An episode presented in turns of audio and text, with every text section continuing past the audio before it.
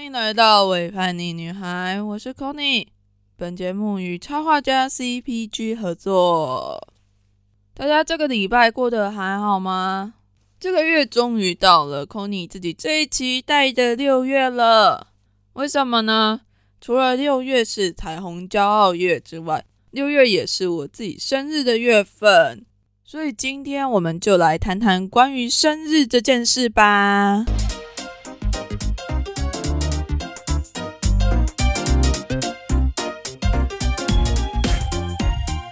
知道你自己会不会很在意你自己的生日呢？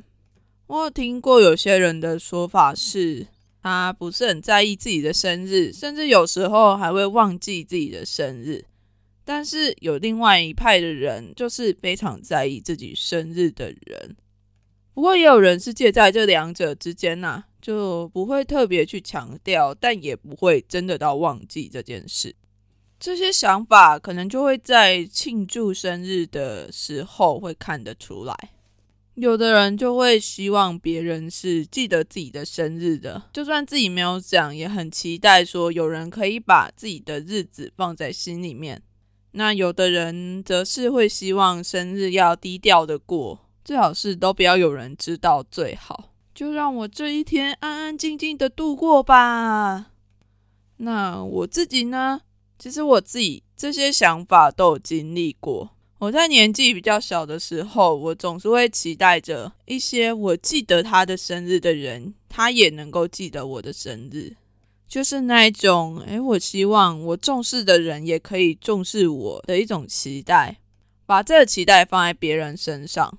不过有时候真的是还蛮常失望的啦。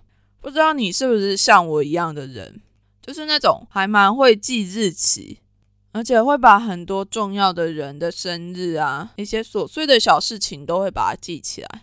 但有时候呢，你很常都会遇上一些人是非常不擅长记这些事的。他可能也不在意你的生日，他可能也不在意一些小小的事情，但是你就是很在意他。那如果你这时候把期待放在那些人的身上的时候，你就会觉得，哎，有时候在自己生日的时候，就会感觉到有点失望。虽然有很多其他的人给你祝福。但你就会满心期待的说：“诶，我在意的那个人，他会不会给我祝福呢？他会不会给我祝福呢？”总之，我自己是觉得这不是一个非常良好的心态啦。但后来我就转变成，我希望可以更低调一点的过生日。什么样叫做低调过啊？就是我后来就把 FB 上面啊，或者是其他什么通讯软体上面会显示生日的按钮，全部都把它取消了。这样子，你在生日的时候就不会在别人的涂鸦墙上面跳出通知说：“诶，祝某某人生日快乐吧。”不知道你自己对于这样子的祝福的想法是什么？就当 FB 的涂鸦墙上面跳出来生日祝福的时候，你会选择去给别人一个生日快乐的祝福吗？或者是你会觉得说：“诶，反正我又不是很在意这个人，我也不是很熟，那我就选择没有看到好了。”反正他也不在乎我到底有没有给他这个祝福。如果换成是你呢？你会希望收到这样子的祝福吗？在 FB 上面的涂鸦墙，系统帮你开了一个生日祝福墙，让大家来祝福你。这样子的祝福你会喜欢吗？我自己后来采取的方式是把这样子的功能给取消掉，会记得我生日的人就会记得。私下祝福就私下祝福，非常的好，是一种筛选身边朋友的筛选机制吗？也不能这样讲啦。有人虽然不记得生日，但也是一个很好的朋友。不过在长大一点之后，就会发现其实真心的祝福不用太多，一点点就够了。不过后来我的想法又转变了，转变成什么样呢？我等一下再跟大家讲。我先跟大家分享一个我自己在生日的时候会做的一件还蛮特别的事。好了，我自己在几年前就开始，嗯，会在生日的那一天写遗书。这两件事听起来好像还蛮冲突的，对吧？到底谁会想要在庆祝生日的时候在那里想，诶，如果我今天就死掉会怎么样？但我个人就是非常喜欢这样子的冲突感。对我来说，在生日的时候写遗书，第一个我觉得是还蛮有仪式感的。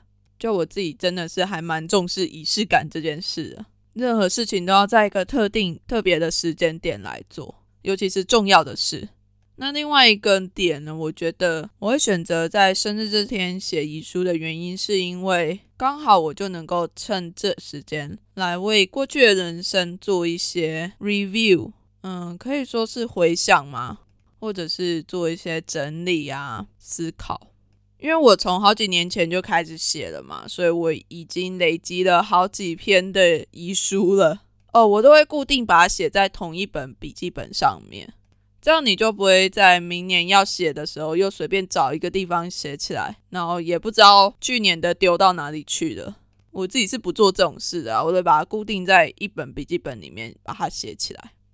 在累积了好几年之后啊，我就发现了一些还蛮有趣的事情。因为我在写完遗书之后，就会翻回去看之前写的东西嘛。我发现说，我自己真的是每年重视的事情都不一样。就可能你今年写在遗书里面的人，过了两年之后，他就不会再出现了，甚至一点都不重要了。就像一些前女友之类的，在回顾自己的遗书的时候，也会发现自己在意的事情是会随着时间改变的。当然，也有反过来的啊。到底有什么样是一直不变的呢？其实遗书里面也会一直有一些人都在那里面。那些人就是我的家人。我自己在回顾遗书的时候，发现这点我觉得还蛮有趣的。因为有时候我会觉得我自己和家人的关系，并没有像很多其他家庭一样是可以非常紧密的连接的。可能我自己非常独立，所以我会觉得我自己可以完整的不受家里的影响去做我自己想做的事情。但是在写遗书的时候，我就会发现，哎，每年家人都还是会出现在我的遗书里面，所以这也就代表着，其实家人在我心里面还是占着蛮重的一块的。然后还有另外一件事，我每年都会在我的遗书里面提到，那就是我忘记我之前有没有在我的 podcast 里面提过了，就是我有认养家福中心的海外计划的小孩。目前是有两位，我从二零一四年开始认养第一位，一直到现在已经七年多了。关于这个计划，我之后也可以再谈一谈。我甚至还在一九年的时候有特地飞去越南看我资助的那个男孩，所以我的遗书里面唯一只有重复的一件事情就是。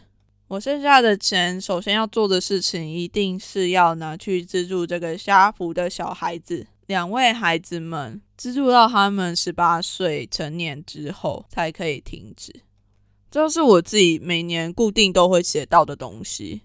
你也可以开始试一试，在记录很多年之后，你可能会发现和我一样的状况。就是你可以从这些遗书里面看见，到底什么样的东西对你来说才是真正重要、真正的会持续不断的，你会想要在每年的这个重要的时间里面想起来的人或事情或物品。当然，也不一定要在生日的时候写遗书啦，也不用那么哈口啦。就你也可以在新年啊，或者是你自己选一天啊，固定一个日子把它写起来，反正你开心就好。不过我是真的还蛮推荐听众朋友可以试试看写这些东西的。对于死亡这件事情，我觉得就和面对生命诞生一样，其实是不需要感到害怕的。只是我们真的太少被教育说要怎么样去面对死亡、离开、逝去这一些比较沉重吗？或是一些在传统观念中属于比较负面的形容词或动词。哎呀，不过这之后再谈吧。来讲一些我自己比较印象深刻的庆生好了。我自己第一次有印象的庆生，哦，不包括那种国中国小爸妈会帮忙买一桶乖乖桶啊，让自己带去班上分享的那种庆生，不包括那一种哦。我指的庆生是由其他的朋友或是同学主动帮你庆生的这种庆生。那一次我记得是在高一的时候，如果听过我第一集在讲我自己高中生活的那一集的听众，应该就会有印象。我们其队超级喜欢在生日的时候整人，虽然说我大部分都是帮忙整人的那一个，但我也有被整的超惨的经验过，就是我接下来要讲的这个故事。那时候我生日嘛，但我并没有意识到说我会被整。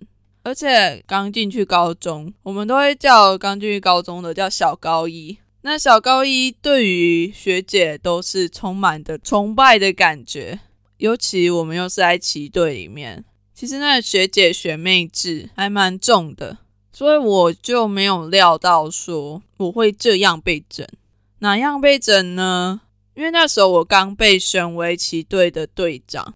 然后我就觉得，哎，我身负重任啊，学姐跟我们讲什么，我就要把我们这一期旗队的人管好啊，或者是我必须要负起一些责任来带领整个旗队前进。那那一天，我就突然被我自己非常崇拜的一个学姐，用很严肃的表情叫到外面的草皮上面，开始问我说：“为什么你们最近的训练状况很差什么的？”我就觉得很紧张，压力很大。后来学姐还越骂越凶，不过当时的我很勇敢的挺住了。那时候学姐就叫我把所有人都集合到我们平常练习的体育馆那边。结果我一去的时候，就发现怎么会有生日蛋糕？后来又再想一想，哎，不对啊，看我该不会是被整了吧？结果原本在被学姐骂的时候，我都没有哭。一直到我发现我真的被整的时候，我才爆哭，而且那个时候哭到我自己都觉得很窘迫。但我又太高大，没有地方可以躲，东看西看之后，我最后决定爬去墙角，想要找一个墙角躲起来。后来就哭到整个人贴在墙壁上。自此之后呢，我就多了一个新的绰号，叫做“阔鱼”，因为我被整的哭爆到贴在墙壁上面。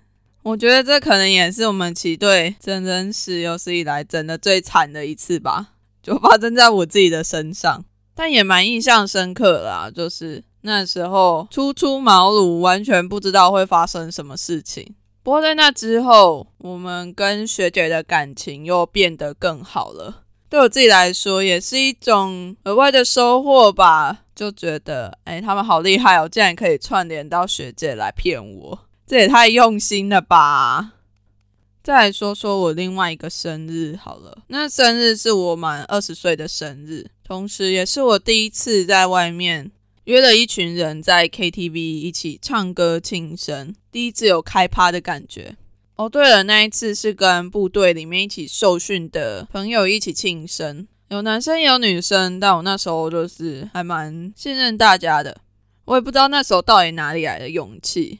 可能也是像之前一样，什么都不知道。反正那一次唱歌的经验是我第一次喝混酒，他们混的酒就是 vodka 加啤酒，那也是我第一次人生喝了那么多的酒。然后我也不知道说我自己的酒量到底到哪里啊，但反正我是喝的非常开心啊，而且我自己是那种喝酒之后就会变嗨的人。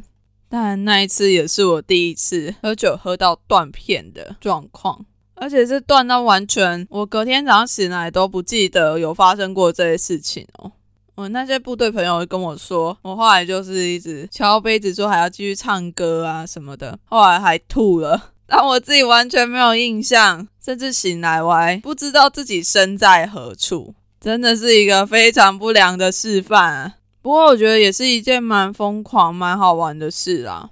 而且酒这种东西真的是要趁年轻的时候多喝。像我现在也不能说年纪大，但是因为之前有开过刀啊，所以自己在消化酒精的部分确实有一点影响到。所以，嗯，在你觉得安全的时候，我是还蛮推荐大家可以多喝一点的啦。好哦，除了这两个印象深刻的生日经验之外呢？我要再来分享我自己最喜欢、最喜欢的庆生方式了。不过其实也只是在去年我做了第一次的尝试而已。我前面有说过嘛，我自己在庆生的心理状态差不多是这样子的：一开始是还蛮被动的，等着希望别人能够记得自己的生日。后来就慢慢的转变到希望不是所有的人都知道我的生日。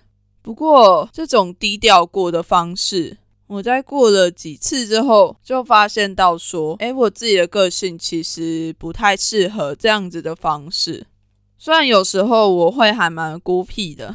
不过能够有一群人记得我，和我一起庆祝啊、唱歌、聊天，或甚至做一些什么都好，我自己是比较喜欢这样子的庆祝方式。所以在去年我就做了一个新的尝试，我主动告诉大家今天是我的生日。但除了告诉大家今天是我的生日之外呢，我还很厚脸皮的跟大家说，欢迎大家送我礼物。嘿嘿，我想要的礼物到底是什么呢？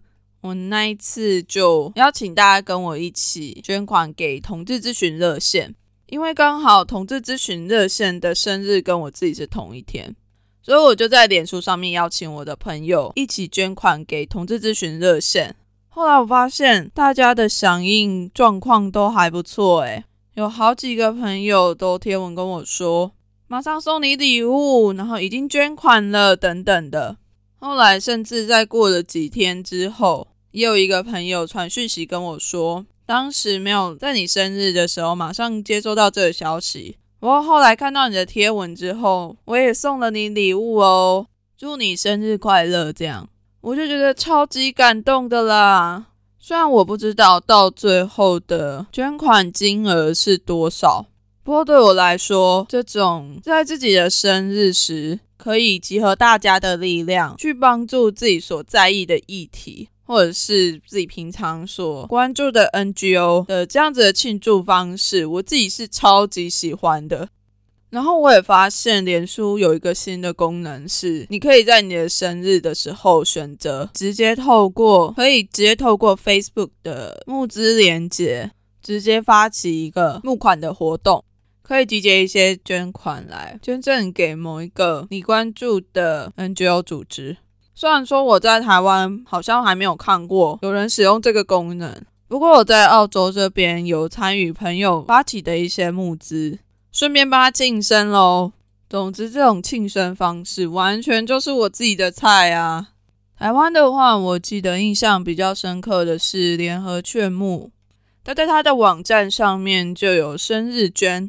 你可以在捐款之后选择请联合劝募那边寄生日卡片给你想要祝福的人。我自己就曾经用这样子的方式为我的一个朋友献上生日祝福，也是一个还不错的方式啦。那今年我要做什么呢？去年我只有在我的朋友圈发布这样子的贴文，就得到了还蛮多蛮温暖的回响。今年我开始做 podcast 了嘛，除了我的原本的朋友之外，也多了正在收听我的节目的你们，我的听众们。我嘛是甲恁当做家己人呢，所以今年我仍然要厚颜无耻的请你们送我生日礼物啦，拜托拜托啦！今年我想要请大家送我生日礼物的方式，一样有两种方案。第一种方案呢，是针对那些跟我还不太熟，或者是第一次听到我节目的听众朋友们，因为我们也还没那么熟啦，所以就给你们简单一点的任务好了。我想要邀请你们，如果有去便利商店或者是其他可以捐赠发票的地方消费的话，在消费结束的时候，请帮我报上伴侣盟的爱心码。一七八一起发，因为我自己原本在台湾消费的时候，也会很顺手的就把这些电子发票都捐出去。但我现在人在澳洲，就没办法捐了嘛。所以如果你们有这样子的消费，可以麻烦帮我在听到这集节目后的五次消费，都帮我报上爱心码一七八一起发。代替我把这些发票捐赠给伴侣盟好吗？太感谢你们了。好哦，那这就是第一种要送我生日礼物的方式。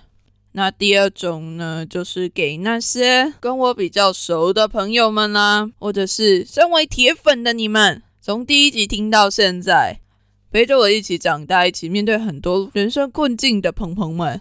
捐发票对你们来说是不是太简单了呢？这样怎么对得起我们的友情，我们的那些激情呢？对不对？所以第二个方案就是钱呐，请捐钱呐，拜托拜托！还记得我们的十九点五集有讲到伴侣盟的瞳孔不在集资计划吗？今年的生日礼物就是想要任性的邀请你们一起响应这个集资计划吧。想要收集你们所有对我的生日祝福，把它转为更实质的帮助。当然，我自己也会送我自己大礼物了。瞳孔不在的彩虹墨镜，我来啦！如果你喜欢我的节目的话，然后也很想要给我生日祝福的话，就跟我一起响应吧。集资计划的网站我一样会放在这一集的节目资讯栏当中，或者是你也可以再回去听一次十九点五集，也是一个不错的选项哦。听完了再一起响应。超棒的哦！如果可以的话，也欢迎你告诉我你有做这件事情。如果你想要偷偷的把响应的捐款单贴给我，那也是超棒的啦！我好想要看到哦。如果你想要赞助其他的 NGO 来当做我的生日礼物的话，我也是超级开心的啦。那如果你在赞助之后还有余裕，或者是你想要把所有的赞助都赞助在 Pony 我自己这个节目上面的话呢，也是非常的欢迎哦。最后想要问大家，你们都喜欢怎么样过生日呢？有没有什么最印象深刻的庆生方式要跟我分享的呢？有什么想跟我分享的，都欢迎到 IG 或者是脸书的粉砖。私讯我，或者是在我的天文下留言，跟我分享你的经验哦。那如果你喜欢我的节目的话，也别忘了到 Apple Podcast 留言，按下五星评价。对了，Mixer Box 上面也是可以留言的，甚至 Mixer Box 上面还可以让我回复你的留言呢。啊，对了对了，最后也祝其他六月生日的朋友们生日快乐啦！希望你们都可以跟我一样很喜欢六月这个月份哦。那我们就下集再见啦，拜拜。